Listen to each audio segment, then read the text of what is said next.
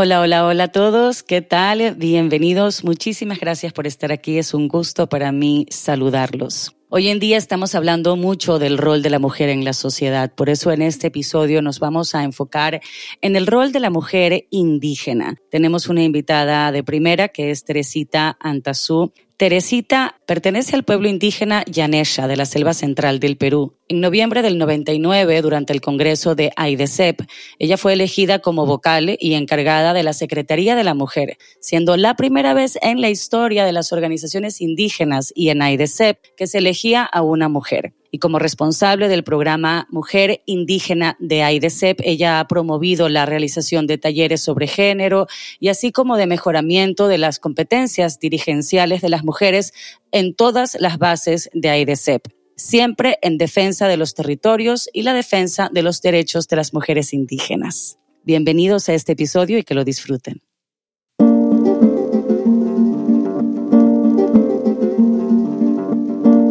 Bienvenidos a esta nueva temporada de La Amazonía Habla. En los próximos episodios vamos a hablar con líderes indígenas sobre la cosmovisión ancestral amazónica, el uso de la tecnología en la selva y la gobernanza indígena. También tendremos una conversación sobre los mecanismos de financiamiento para la Amazonía, a través de un episodio grabado en vivo en la COP27. Además tenemos un espacio llamado Desde el Territorio, en el que amplificamos la voz de la selva de la mano de Slendy y David Grefa, nuestros colaboradores los lanceros digitales. Este podcast está coproducido por Emergencia Amazonía y Cuencas Sagradas, con la participación de Fundación Pachamama. Yo soy Luciana Grassi, conductora de este podcast, y junto al resto del equipo estamos muy contentas por compartir con ustedes esta nueva temporada de la Amazonía Habla. Empecemos.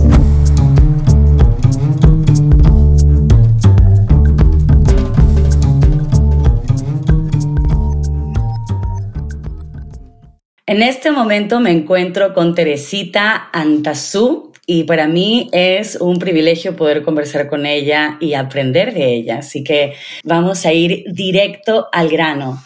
Teresita, ¿qué significa ser lideresa indígena en defensa de la Amazonía hoy en día? ¿Y por qué decidiste ser una lideresa en defensa de la Amazonía?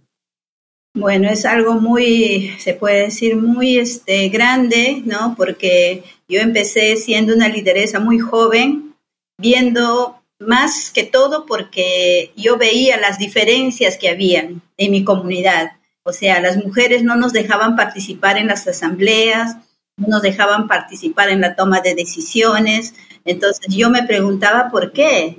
Y yo preguntaba por qué. Entonces yo decía, sí nos tienen que escuchar, ¿por qué no podemos estar?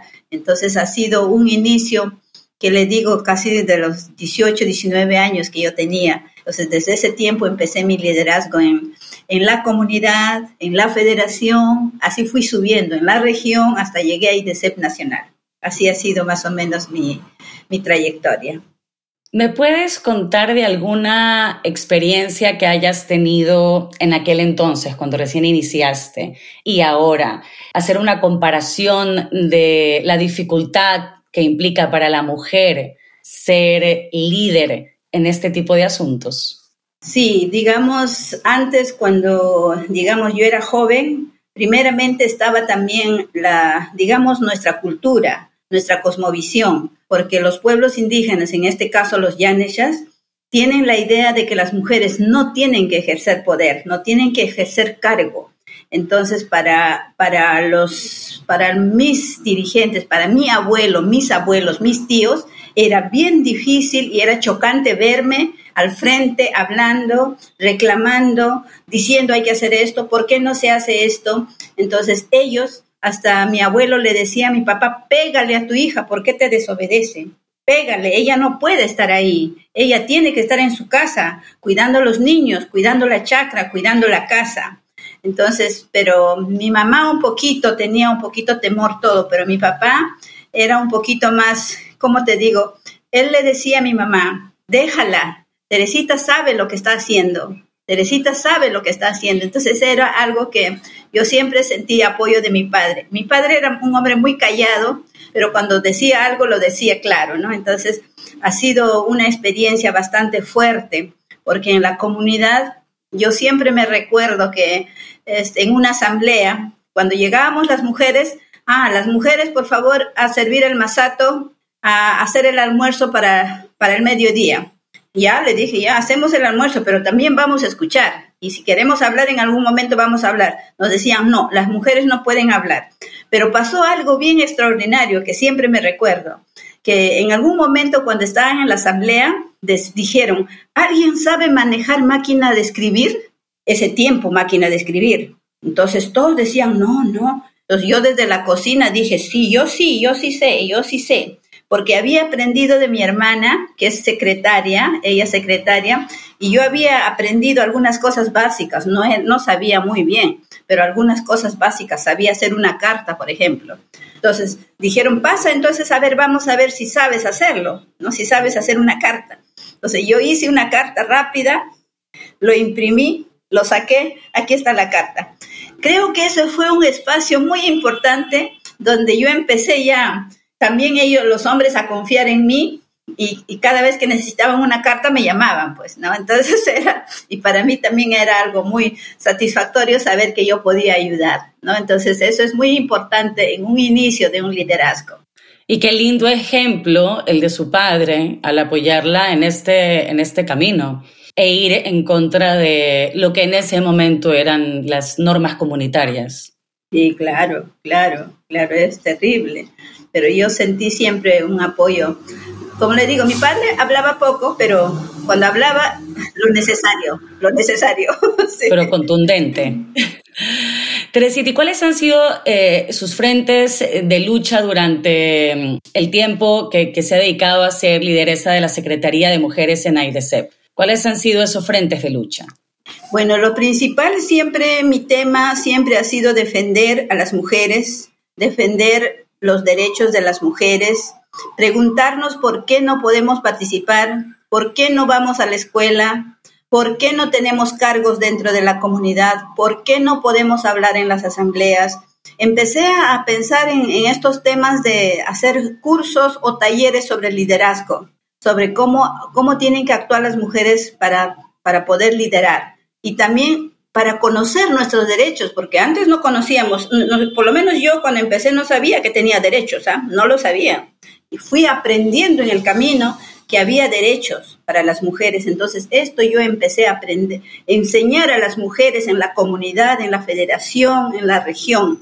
Sobre todo creo que este ha sido un paso muy importante porque me ha permitido estar más cerca de las mujeres. Yo había aprendido, yo de profesión soy costurera, o sea, corte y confección, entonces yo enseñaba a las mujeres coser, pero también les estaba enseñando liderazgo, también les estaba enseñando sus derechos. Entonces eso fue algo muy importante. Y el otro tema que a mí me llevó siempre hacia adelante y muy fuerte fue el tema del reconocimiento de nuestros territorios, la defensa de nuestros territorios. Porque nosotros, cuando yo empecé como líder, las comunidades recién se estaban titulando. Entonces había que hacer toda una gestión. En mi, en mi, organización se estaba haciendo la gestión para titular tal comunidad, había problemas, había problemas esto.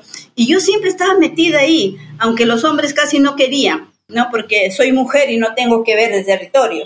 Pero yo siempre me metía en esos temas, por eso mi, mis temas principales, se puede decir, ha sido la defensa de las mujeres y el tema de territorio. Y en los últimos años he estado viendo más un poquito la salud indígena también, esto de las plantas medicinales. He estado trabajando con muchas mujeres y ahorita mismo estoy trabajando con ese tema en las regiones, haciendo talleres sobre la valorización de las plantas medicinales, la valorización a las sabias y a los sabios, y también este tema de la educación, porque yo fui educada en mi, en mi lengua yanesha, yo sé escribir en mi lengua yanesha porque fui a una escuela bilingüe. Entonces, ese es algo también que yo siempre he querido que siga así, porque de alguna manera en la escuela tú aprendes, te enseñan, ¿no? Te dan tu lugar, porque digamos, te hacen sentir bien para que tú no te niegues, no te avergüences de quién eres, ¿no? En mi casa mi mamá me enseñó no avergonzarme. Me, me dijo, tú tienes, tú eres yan, nosotros somos yaneshas,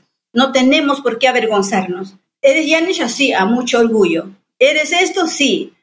¿Sabes hablar? Sí. Pero nunca negarse, nunca avergonzarse, nunca taparse la cara. ¿no? Porque nosotros vivíamos cerca, de un pueblo, entonces cuando nosotros íbamos al pueblo de Oxapampa, a, una hora de ahí de la comunidad, cuando íbamos con nuestra vestimenta, los niños se burlaban de nosotros, los niños nos tiraban piedritas, los niños del pueblo, ¿no? Y inclusive nosotros no, no poníamos zapatos, no teníamos zapatos, entonces andábamos descalzo. Y un día unos niños nos agarraron y nos pintaron el pie poniéndonos la sandalia. Yo casi le pego al niño, ¿ah? porque era la mayor, pero mi hermano menor me decía, déjalo, déjalo, China es mi apodo, mi segundo, mi, mi nombre así, de que me llaman China. Entonces me dice, China, déjalo, no, no, no te pelees con esos niños, no importa lo que nos hagan. Como dice mamá, hay que estar orgulloso de quiénes somos.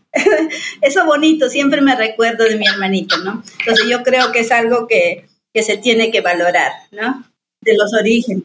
Claro, estar orgulloso de, de, los orígenes. Y me pareció muy valioso lo, lo que mencionó sobre la costura, porque yo creo que se puede enseñar cualquier cosa pero al mismo tiempo estar enseñando sobre otra. Sí. En este caso, sí te voy a enseñar a hacer esta falda, ¿bien? O a hacer este delantal, pero en el interín te voy a hablar de tu rol como mujer, de tus derechos, de los derechos humanos, exacto, te voy a empoderar, ¿no? Entonces, eh, Creo que sin lugar a dudas ese es el rol de un buen maestro también, ¿no? Te estoy enseñando algo en particular, pero junto a esta enseñanza te estoy además eh, enseñando algo que es valioso para la vida misma, ¿correcto? Más allá de una habilidad en particular que sería coser, sino eh, una enseñanza que podemos aplicar en, en nuestro día a día en, en nuestra vida. Y el tema de salud me, interesa eh, muchísimo, las plantas eh, medicinales, no solo las plantas, sino el poder de los sabios para compartir esa medicina. ¿Podemos entrar un poco más a profundidad con respecto tal vez a qué planta en particular, em, en qué plantas se están enfocando en este momento? ¿O eh, qué es lo que están haciendo específicamente ahora dentro del proyecto? Nosotros hemos empezado, yo empecé en mi organización un poco, sin antes estar acá en IDC, en mi organización UNAI, hicimos, nos tuvimos la idea de hacer lo que hemos llamado nosotros proyecto piloto de plantas medicinales, así lo llamamos. Hicimos una propuestita porque había unos amigos que yo, yo había tenido la oportunidad de, de viajar a Alemania, entonces unos amigos me habían dicho, tenemos un fondito chiquito nada más que quisiéramos apoyarte. A ver, piensa en qué te podemos ayudar. Entonces se, nos, se me vino rápido la idea de esto de las plantas, porque ya habíamos iniciado con un jardincito de plantas medicinales en la misma organización, en, su, en el terreno de la organización UNAI. Mi organización es UNAI, Unión de Nacionalidades Ashánicas y Yaneshas. Entonces ellos hemos empezado a marcar unos dos lotecitos para hacer las huertas. Entonces hemos empezado, nosotros hemos, eso antes de la pandemia. Nosotros empezamos a sembrar, este, digamos, las plantas, los piripiris, los pinitzis, los arbolitos, la sangre grado, el quión, el matico. Empezamos a sembrar así desordenadamente, desordenadamente, como se nos ocurrió. Pero después, al, al año siguiente, tuvimos la idea, mejor los, mejor los ordenamos por aquí las plantas que se arrastran, por aquí los que tienen los piripiris, por aquí las en las esquinas las plantas grandes y así. Entonces, en ese proceso es que llegó la pandemia. Pero a nosotros en, buena hora nos agarró la pandemia con nuestras plantas, ya teníamos disponibles ahí. Entonces, eso fue una gran ayuda, porque inclusive tenemos un videíto, yo puedo compartir contigo ese video que hicimos de la presentación de las plantas medicinales fue bonito porque nos permitió primero conocer para qué sirven estas plantas. Esto para qué es, esto para qué es. Entonces, ya estaban seleccionadas las plantas y inclusive nosotros teníamos, digamos, este, ya este, algunas cosas que habíamos hecho para niños, esto para niños, esto para mayores y habíamos contactado personas mayores que conocen, ¿no? Y hemos, estábamos impulsando cómo se prepara, cómo se hace, cómo se cura, cuánto tiempo, qué se dieta, qué no se dieta, ¿no? Entonces, en todo ese proyecto que hemos hecho, ese proyectito que hicimos, logramos ya con la organización dijimos ya, vamos a compartir con las comunidades. Entonces llamamos en diferentes momentos, no toditos juntos.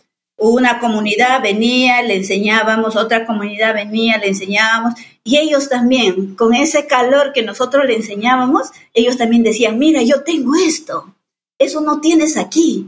Entonces, mira, yo tengo lo otro, te, traigo esto, tú Entonces ahí se nos nació la idea del intercambio de conocimientos. Entonces dijimos, la próxima hacemos intercambio de conocimientos. Entonces hicimos eso, trajeron sus plantas, nosotros les dimos, enriquecimos nuestra huerta y fue todo un, se puede decir, fue todo maravilloso y también nos sentimos que nos, que nos calentábamos o nos juntábamos de tal manera que, pero hay cosas que no se sacó. Por ejemplo, ellos cuando quisimos sacar el folleto, ellos dijeron, mira, esto va, esto no va. ¿Quiénes son ellos? ¿Quiénes vendrían a ser ellos? Los sabios, las sabias, las hermanas que, han venido ahí. Yo le decía, pero ¿por qué? Lo que pasa que esto es muy, ¿cómo se puede decir? Muy, muy secreto. Muy sagrado, tal vez. Sagrado, ajá. Y esto no está bien que lo compartamos con ellos. Se puede compartir esto, esto, esto, pero hay cosas que son nuestros, son muy nuestros, no podemos compartirlo. Entonces recién entendí algunas cosas, porque en algunas comunidades, cuando íbamos, hay cosas que no nos decían. Y yo no entendía, yo decía, pero ¿por qué? Porque yo sabía que ellos tenían, pero no nos daban. Entonces, en ese momento, cuando hubo esta diferencia, que dijeron, esto puede, se puede decir y esto no, esto se puede compartir y esto no, porque esto es nuestro, netamente nuestro, no hay que compartirlo.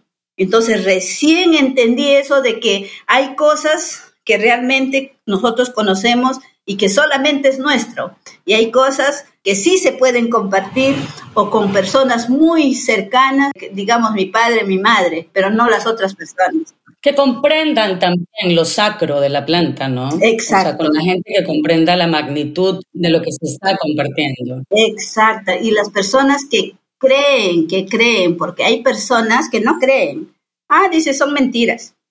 Que eso, eso no existe. Las plantas no curan. Pero nosotros que hemos crecido en la selva, sabemos, conocemos nuestras plantas, las adoramos porque sabemos que son parte de nosotros. A nosotros nuestro Padre, la cosmovisión de nuestro pueblo Yanes ya nos ha enseñado que nuestra madre es la tierra, que nuestro Padre es el sol, nuestros hermanos son el viento, los bosques, los montes, los árboles, todos son nuestra familia. Entonces, por eso nosotros somos tan cercanos a la naturaleza, porque somos parte de ese proceso, porque somos parte. Entonces, en plena pandemia, cuando pasó eso, nosotros nos hemos sentido muy felices, porque nos hemos dado cuenta que teníamos nuestra farmacia ahí cerca. Ahí teníamos el matico, el ajosacha, el amargo. Nosotros decimos pichir a un amargo que todos los domingos tomábamos. Y, los miércoles tomábamos algo como vitamina, chuchuguas y uña de gato, toda esa cosa. En mi comunidad fue una regla que los domingos teníamos que tomar amargo para protegernos y los miércoles para fortalecernos. Yo creo que eso nos ayudó muchísimo, nos ayudó muchísimo, sobre todo a mí, porque yo soy una persona mayor. Entonces, cuando dijeron que, el, que digamos, esta pandemia estaba llevando más a los, afectaba más a las personas mayores, todos me miraron, me dijeron, bueno, Teresita, lo sentimos, pero tú no vas a pasar, no, vas a, resistir la pandemia. Pero aquí estoy porque he tomado mis plantas medicinales, me he curado, me he bañado con todo lo que me han dicho. Y dentro del proyecto, ¿tienen la intención de compartir esa medicina fuera de las comunidades? Solamente lo hemos hecho con comunidades, solamente lo hemos hecho con, inclusive yo cuando estoy viniendo ya para Lima, para estoy nuevamente en AIDC, prácticamente la huerta ya lo hemos, cada uno le hemos dado que lo cuiden, ¿no? Y la huerta ha quedado un poquito solitaria, pero yo siempre lo estoy manteniendo desde lejos un poco, pero ya se puede decir, ya hemos compartido, ya les hemos dado, que todos, cada uno haga sus huertas. Ya, ya está. Sí. Y ahora que estábamos hablando de la relación con la naturaleza, ¿no? De lo importante, de cómo somos parte de la tierra. ¿Cómo se relaciona la naturaleza con las tradiciones ancestrales? Venimos hablando un poco de eso, ¿no? La medicina viene, a ser una, una tradición ancestral eh, que está conectada con la naturaleza, porque se usa la naturaleza, ¿no? Para la medicina. ¿Cuáles serían otras tradiciones ancestrales que se relacionan con la naturaleza? Digamos, nosotros como pueblos indígenas yaneshas decimos que nuestra madre es la tierra. Entonces, nuestra madre es la tierra. Entonces, tenemos, como es nuestra madre, tenemos que cuidarla, tenemos que protegerla. Por eso, una manera de proteger es nosotros hemos visto que cuando empezaron a entrar la gente de afuera, nosotros decimos la gente blanca, cuando empezó a entrar la gente blanca y empezaron a quitarnos las tierras, invadirnos, entonces nuestra misión ha sido protegerlo. Protegerlo y una manera de proteger era titularlos, titularlo para que no nos quiten esos espacios, que es la madre tierra. Segundo, es, digamos, todo lo que hay en la naturaleza, digamos, están los ríos, son parte de nosotros, lo consideramos como hermanos. No están, digamos, los peces, están los animales. Inclusive, nosotros, el pueblo Yanesha, decimos ya al tigre, al abuelo tigre. Entonces, nuestro abuelo es el tigre.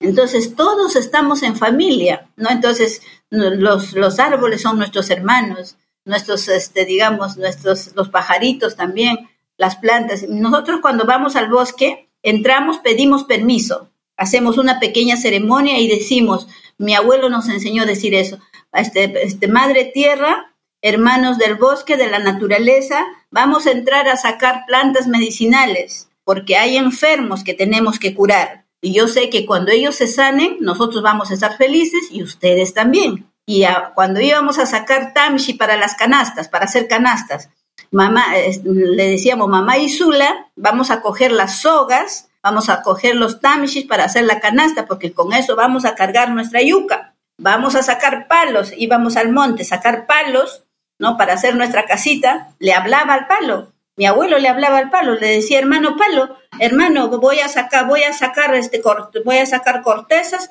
con eso voy a hacer mi casa, ahí va a vivir mi hijo, mi hija, mis nietos. Yo sé que yo voy a estar feliz, pero tú también vas a estar feliz porque nos va a estar protegiendo. O sea, había esa conexión bastante grande con la naturaleza. Esa relación con el todo. Sí. Antes de sacar una, una rama, ¿no? decirle permiso, voy a sacar un pedazo. Inclusive antes de casar, no se íbamos a casar y mi abuelo decía, voy a ir a cazar, voy a entrar al monte, madre tierra, padre árbol, todo esto, voy a cazar un venado, una sachabaca, lo que yo case, todo va a servir. Por eso nosotros usamos mucho la carne, lo comemos, los huesitos para hacer las pulseras, los aretes, ¿no? Para hacer, para hacer los tejidos. desperdicio. Nada se desperdicia. Nada se desperdicia. A los pajaritos las plumas, todo sirve las plumas, para los adornos de nuestras kushmas, para nuestros aretes. Entonces, todo para eso sirve. Entonces, es algo, es una relación bastante fuerte con la naturaleza. No somos, nosotros sentimos que somos parte de la naturaleza, parte del bosque, parte de los ríos. Entonces, hay esa unión, hay esa sensibilidad bueno, a nosotros nos criaron así, ¿no? Entonces, por eso sentimos eso fuertemente.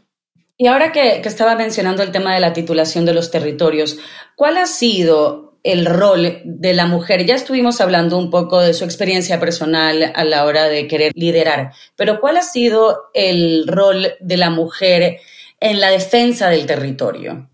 Yo creo que la mujer juega un papel muy importante, porque la mujer digamos, está más cerca a la naturaleza, porque nosotros como mujeres estamos más cerca con las plantas medicinales, estamos más cerca con las chacras, con los sembríos, estamos más cerca buscando los, las cosas, las semillas, estamos más cerca con el bosque, estamos más cerca con los animales. Inclusive cuando se, digamos, vamos a casar, se va a casar, a veces los hombres no más van a casar, pero nosotros estamos esperando, ¿no? Y estamos cultivando la tierra, estamos limpiando la huerta, estamos haciendo esto, estamos haciendo lo otro.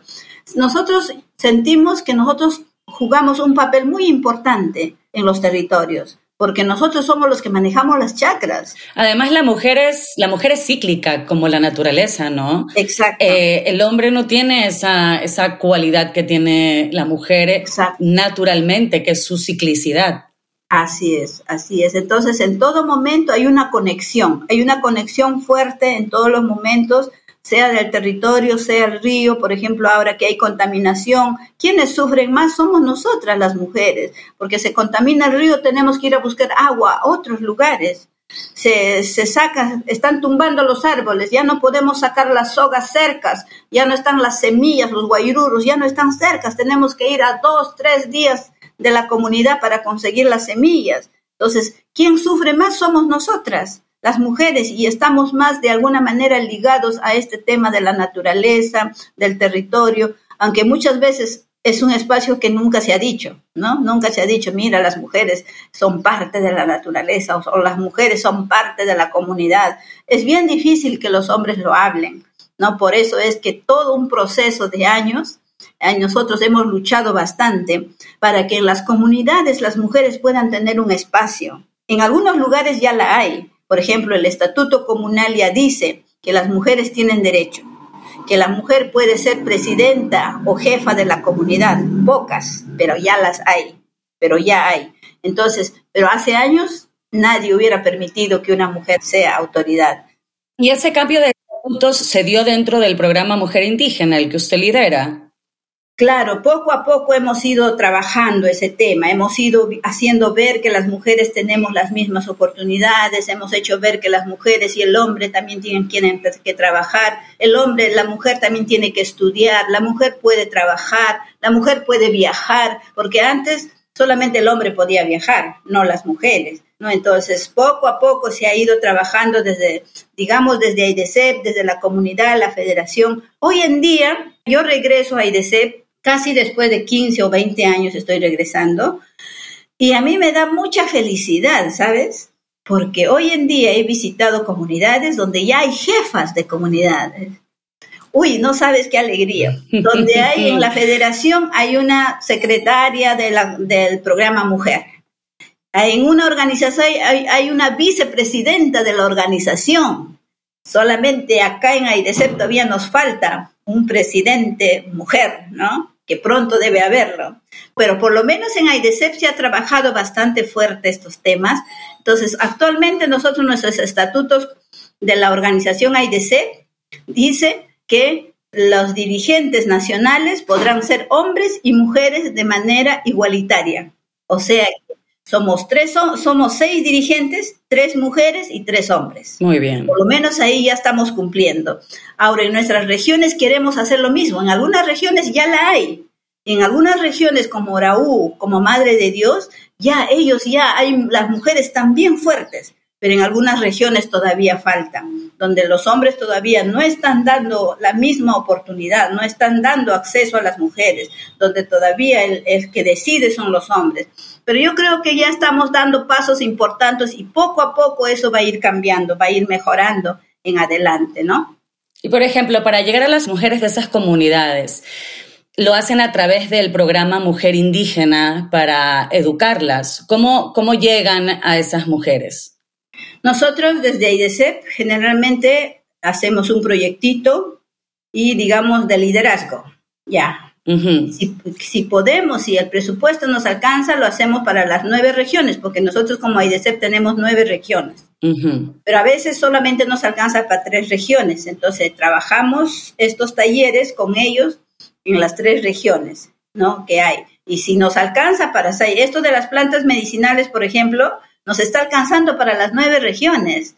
Entonces estamos ya en las seis, nos falta tres todavía. Entonces, pero poco a poco estamos yendo, estamos compartiendo, aprovechamos ver las plantas medicinales, pero aprovechamos fortalecer al programa Mujer, aprovechamos ahorita fortalecer al área de jóvenes, porque también estamos viendo un poquito el tema de jóvenes, porque si bien es cierto, yo estoy viejita, tiene que haber otra joven ya que, me, que después que me vaya ya tiene que llegar también a AIDESEP, ¿no? Entonces, cosas así estamos trabajando.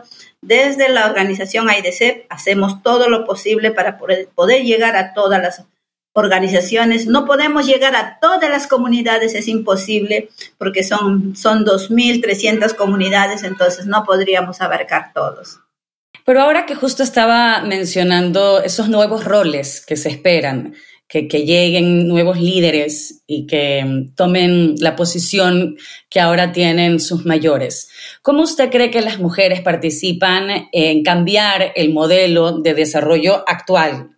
Eh, hay mujeres, eh, podemos estar hablando de mujeres jóvenes, ¿no? Las, que, las futuras lideresas, ¿no? Eh, ¿Cómo participan en cambiar el modelo de desarrollo actual y la transición ecológica, que es algo de lo que tanto se habla? ¿Cómo funcionan, cómo es la participación de estas mujeres, tanto en el desarrollo como en la transición ecológica en la Amazonía peruana y en las cuencas sagradas? Mira, nosotros desde IDC, en el primer periodo cuando yo estuve, hicimos una especie de, de programa, ¿no? Hicimos un programa, esto vamos a trabajar, esto vamos, un plan, mejor dicho, un plan. Esto se va a trabajar, esto se va a trabajar, esto.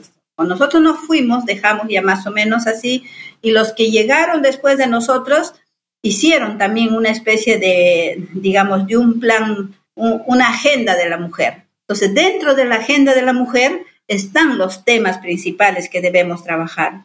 Hoy que nosotros hemos regresado a IDCEP, ¿no? Yo que he regresado, como, ¿cómo te puedo decir? Yo siento que, que yo he sido un poquito la iniciadora, entonces, pues ahora yo veo, ¿no? Que, que, que han avanzado, sí avanzaron, avanzaron en estos años y ahora nosotros encontramos una agenda con cinco puntos principales y nos reunimos el, eh, año pasado en dos, dos, dos, encuentros grandes con las mujeres regionales y discutimos la agenda. ellos dijeron, falta esto, falta esto, falta esto. Entonces nosotros hemos actualizado la agenda. Nosotros actualmente tenemos una agenda ya, se puede decir actualizada, la agenda de la mujer, entonces, en base de eso, nosotros tenemos los puntos que queremos trabajar, ¿no? Entre los puntos principales que tenemos, digamos, está este, digamos, el, principal, un punto principal es el territorio seguro, que es la fuente de vida, conocimiento y cultura. El segundo punto es mujeres indígenas, acciones climáticas y biodiversidad. Como tercer eje está la economía indígena, soberanía y seguridad alimentaria. Como cuarto eje está la participación activa, plena y efectiva en la toma de decisiones en todos los niveles y espacios. Es algo que nos ha costado mucho meterlo, pero dentro de IDCEP ya está por lo menos esa parte reconocida, ¿no? Podemos profundizar un poco en el tema 3. ¿Me mencionó cuál, cuál era el tema 3? El 3 es la economía indígena, soberanía y seguridad alimentaria. Sobre el rol de la mujer y la soberanía alimentaria es algo que me parece eh, importantísimo hoy en día donde ah, las semillas se patentan y hay que cuidar tanto los frutos de nuestra tierra. Eh, ¿Cuántos puntos son? Son, son ocho puntos. Ocho, puntos. Bueno, termine, termine de contarme. Ya, te lo termino de contar.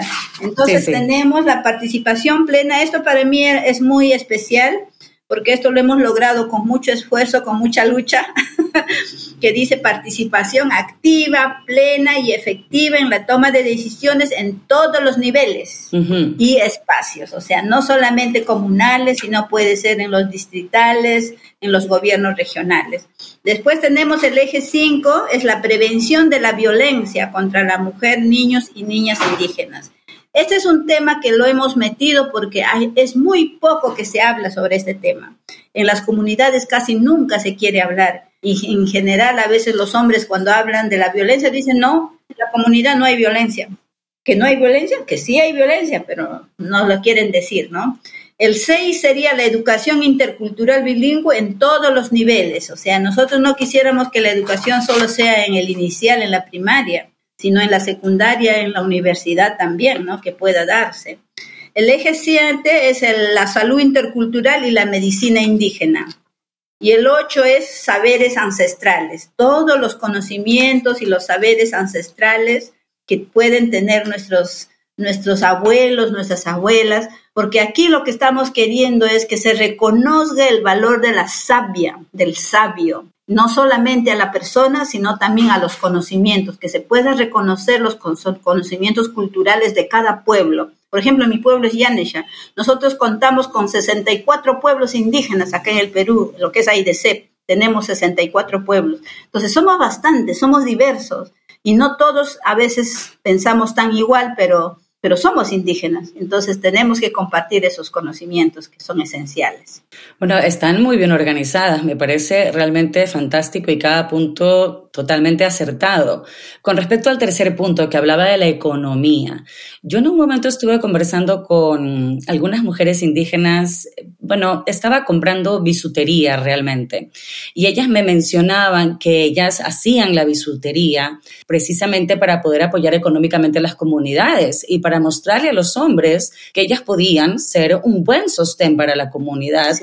Y con precisamente los fondos que levantaban, no solamente apoyaban a sus hogares, sino que apoyaban la misma causa de la defensa del territorio, ¿no? Porque también hay que financiar los viajes, desde la fotocopia que tienes que sacar hasta lo que, lo que sea que tengas que hacer, hay que financiarlo.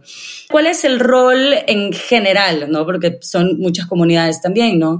El rol en el que la mujer aporta económicamente o no en este momento a su comunidad. Bueno, ahora estamos pasando momentos, como te puedo decir, históricos, porque antes no había mucho esto, porque nosotros teníamos como ejemplo al pueblo shipibo, a las mujeres shipibas. Las mujeres shipibas, donde quiera que vas, las encuentras en el Perú.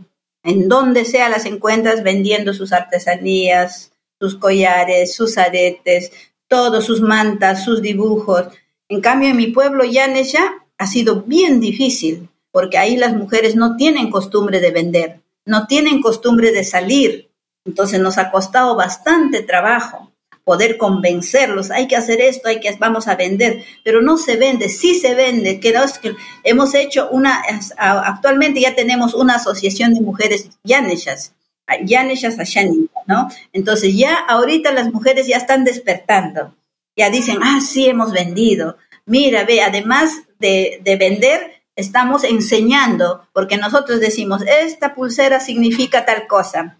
Este diseño de la, nosotros hacemos, yo hago diseños de diseños de aneshas con vestimentas, camisas, entonces en cada diseño hay que explicar qué cosa significa, qué significa ese, ese diseño. Entonces, entonces, no solamente estás aprendiendo, también estás enseñando, pero estás ganándote tus centavitos.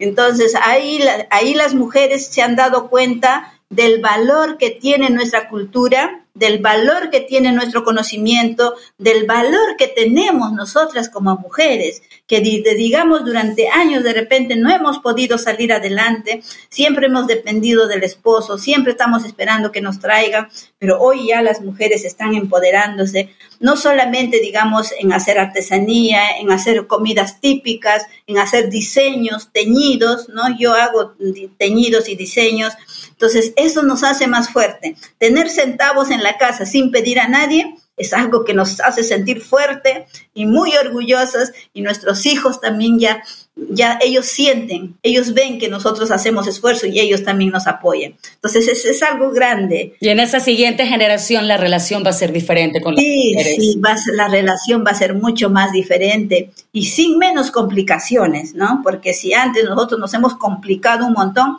pero nuestros hijos hoy, y hasta yo tengo un hijo varón, único hijo varón, pero que le gusta hacer la artesanía. Y algunos dicen, pero ¿cómo un hombre va a hacer? Claro que lo puede hacer, ¿qué tiene de malo? Tiene que hacerlo un hombre también la artesanía. Igual un hombre puede hacer los teñidos, un hombre puede hacer los tejidos, porque los hace con la mano, no les hace con otra cosa. Yo siempre digo eso.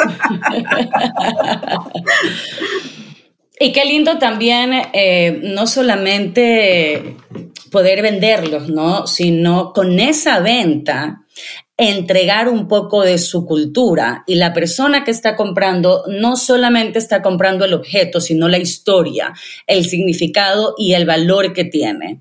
Y yo considero que eso, por ejemplo, yo como, como compradora, a la hora de comprar, eh, cuando me cuentan esa historia, el objeto lo recibo con mayor valor, lo cuido de una manera diferente que si es simplemente un objeto porque por ahí no tiene esa historia que a mí me han contado o ese significado, en este caso de independencia femenina, ¿no? Eh, tiene otra connotación sí, tiene eh, y tiene otro valor, por lo tanto. Tiene otro valor, claro que sí. Entonces, el hecho de que las mujeres ya, digamos, en algunos lugares ya estemos yo digo despertando. Sí, sí, sí. ¿no? Entonces ya estar, estar enseñando a nuestros hijos, a nuestras hijas, a la juventud. Entonces esto hace que nosotros ya no solamente estemos en la comunidad, sino ya salgamos al distrito, podemos salir a la provincia y algunas hermanas, por ejemplo, de Iquitos, ya vienen a la capital, vienen trayendo sus artesanías, sus bolsas que, de chambira que hacen en Iquitos, las canastas. Hay ferias donde ellos ya se han inscrito y vienen cada vez que hay feria. Entonces, eso hace que la cultura se fortalezca y otros vean, sí, pues, tiene razón. O sea, no es que no es que puede quedarse ahí nomás, sino también ya en otro nivel, pero con otra con otra expectativa, ¿no? Con otra expectativa. Y que el imaginario de la gente en particular que vendrían a ser los clientes también cambie, ¿no? Porque si estamos hablando que el objetivo principal es la defensa de los territorios, la protección de los territorios. Es tan importante también que los llamados blancos, como usted decía, o las personas de afuera, tengan este, este conocimiento y esta cercanía para que cuando les hablen de los problemas no sea algo lejano, que no me toca, que no me pertenece, que no me llega, que no comprendo, sino que sea algo que tenga un poquito más cercano, algo de lo que por ahí he escuchado un poco más, que no me parece tan ajeno y por lo tanto voy a ser más solidario también. Eh, a la hora de actuar frente a estos problemas. Claro, porque ahora, digamos, también las hermanas, ya algunas hermanas de algunas regiones ya están como que más con, ¿cómo te puedo decir?, con otra visión, ¿no? No solamente estar en la, eh, en la comunidad, sino ya digamos, articular con los gobiernos regionales, con los gobiernos distritales. Entonces, de alguna manera, yo con mi alcalde el año pasado, el que era alcalde, él me conocía, ¿no?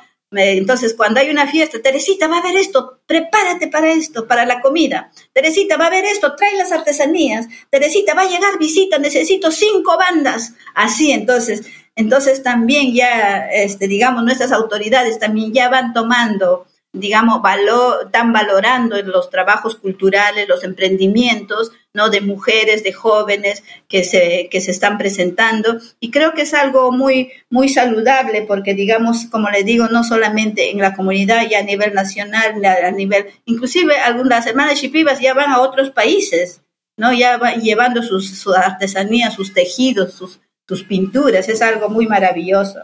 Y yo creo que con esto eh, nosotras como mujeres estamos un poquito empoderándonos, empoderándonos como mujeres, también empoderando a nuestros hijos, valorando los conocimientos, valorando a los sabios y a las sabias, ¿no? Entonces, eso es lo que importa. Y nosotros lo que quisiéramos en algún momento es que el Estado nos reconozca como tales, ¿no? Que diga esto, esta sabia indígena, estos sabios indígenas, sus valores, sus conocimientos, hay que respetarlos, así son pero a veces no siempre es así, ¿no? A veces... Y que incluso se puedan usar como referencia también, ¿no? Porque hay tanta sabiduría em, y, maneras ancestrales para resolver problemas modernos, sí. que si nos abriésemos un poco más a, y dar el reconocimiento que se merecen los sabios, pudiésemos resolver problemas actuales que tenemos que evidentemente desde el sistema no se pueden resolver porque se necesita otra visión. Exacto. Sobre todo en esta parte de los conocimientos, eh, valorar a los, a los sabios y a las sabias, sobre todo también reconocer, digamos, al sabio y al sabia, ¿no? ¿Por qué el Estado no puede darle un cartoncito que diga sabia indígena, sabio indígena? Porque ha pasado en las comunidades que, por ejemplo, una, una partera atiende un parto hoy en día y el, que ha, el que ha nacido le llevan al registro civil y no lo quieren anotar porque no nació en un hospital, sino lo atendió una partera. ¿Por qué tiene que ser así? Entonces esas cosas nosotros quisiéramos que se vayan nivelando, que se vayan reconociendo a los sabios y a las sabias para que tengan el valor, ¿no? Y para que no sea tan complejo todo este proceso. Eso nace directamente las, sus costumbres. Bueno, la, la, eh, la, independencia de cualquiera, ¿no? Porque más allá, o sea, si uno no quiere dar a luz en un hospital, pues punto, se acabó. Entonces realmente está amenazando el derecho a poder decidir ¿no? En este caso, de qué manera quiero traer vida al mundo, ¿no? Y es tan importante ese, ese reconocimiento precisamente para poder mantener las tradiciones Porque es que si no es una amenaza a la manera de vivir. Así es, así es. Entonces, esos cambios nosotros necesitamos poco a poco, esperamos lograrlo. No, entre otras cosas que tenemos, que tenemos pensado dentro del programa Mujer, son muchas cosas. Esperemos que al final podamos decir, sí, hemos logrado tantas cosas, por lo menos, ¿no? Sería eh, excelente. Bueno, pero hasta ahora han logrado un montón de cosas, o sea que está muy bien. Sí, sí, ya se han logrado muchas cosas, sí, sí. Teresita, ¿qué mensaje le podría dar a nuestros oyentes, quienes nos están escuchando, eh, que quisieran demostrar solidaridad con el movimiento indígena en Perú en este momento? ¿Qué mensaje pudiese compartir con ellos? Yo podría, podría decirles, digamos, a los oyentes, así como nos están escuchando, me están escuchando a mí, que puedan escuchar a otras mujeres, ¿no? A otros pueblos, porque somos 64 pueblos indígenas. Yo soy Yanesha, Shipibo, Ashanin, Kamachiguenga, Nomachiguenga y un montón, ¿no? Entonces, que nos escuchen y que nos valoren por lo que somos no porque somos indígenas, bueno, valemos menos que cualquier otro, ¿no? Entonces, respetarnos, nuestras culturas, nuestros valores, eso significa mucho para nosotros. Que tú me estés entrevistando es algo muy saludable para mí mm. y yo sé que mis compañeras van a decir que bueno, pero que entrevisten a más mujeres, ¿no? Entonces, eso sería muy saludable. Entonces, un saludo a todos y, digamos, como decía mi madre, a todos aquellos que nos escuchan, sigamos adelante con nuestra cultura, con nuestros conocimientos, con nuestros sabios, digamos, y nuestras sabias, y no nos avergonzamos de quienes somos. Somos indígenas a mucho orgullo. Soy Yanesha a mucho orgullo. Muchas gracias. Fantástico, Teresita. Muchísimas, muchísimas gracias por, por el legado, sobre todo, el trabajo de toda una vida que ha venido haciendo. Eh, me siento tremendamente inspirada por usted. Me siento tremendamente mm, empoderada también. Así que espero que, en este momento no estemos hablando solo sobre la mujer indígena, sino que todas las mujeres que están escuchando esto, eh, de donde sean, puedan sentirse inspiradas y puedan reconocer su valor y su lugar en el mundo, ¿no? Cada una con sus dificultades en sus diferentes sociedades y entornos, comunidades, eh, pero que reconozcamos el, el valor que traemos al mundo. Claro que sí. Infinitas gracias, Teresita. Muchísimas gracias por su tiempo y espero que sea la primera de muchas otras conversaciones que tengamos de verdad. Claro que sí, yo encantada. Ya has escuchado que a mí me gusta hablar, así que me preguntas. Está muy bien. me preguntas, me preguntas nada más y yo puedo hablar una hora. Maravilloso, maravilloso. Espero tenerla en otra ocasión de invitada y le agradezco muchísimo por su tiempo. Claro que sí, encantada. Gracias, Luciana. Un gran abrazo y saludos a todo tu equipo. Gracias. Un gran abrazo para todas. ¿sí? Un abrazo. Gracias. Chao, chao.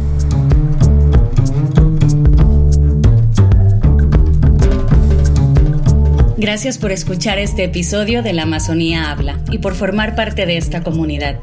Puedes seguirnos en Instagram y en TikTok.